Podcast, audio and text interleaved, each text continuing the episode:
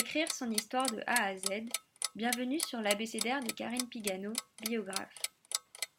Aujourd'hui, épisode 13, M comme méthode. Dans mon travail de biographe, je m'adapte aux besoins de chacun.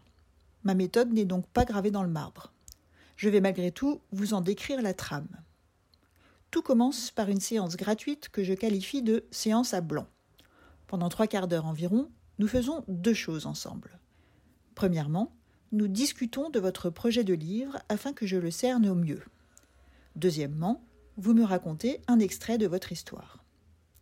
À l'issue de cette séance, je vous envoie un texte écrit à partir de votre récit, ainsi qu'un devis vous proposant un forfait pour l'écriture et la mise en page de votre livre. Grâce à cette séance à blanc, vous savez donc où vous allez ou pas. Libre à vous, en effet, à ce stade, de ne pas souhaiter continuer, bien sûr.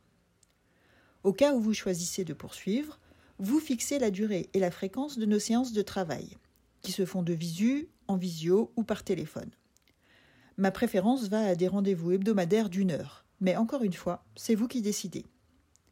À chacune de ces séances, vous me raconterez votre histoire, après quoi je la retranscrirai et vous l'enverrai pour validation lors de la séance suivante.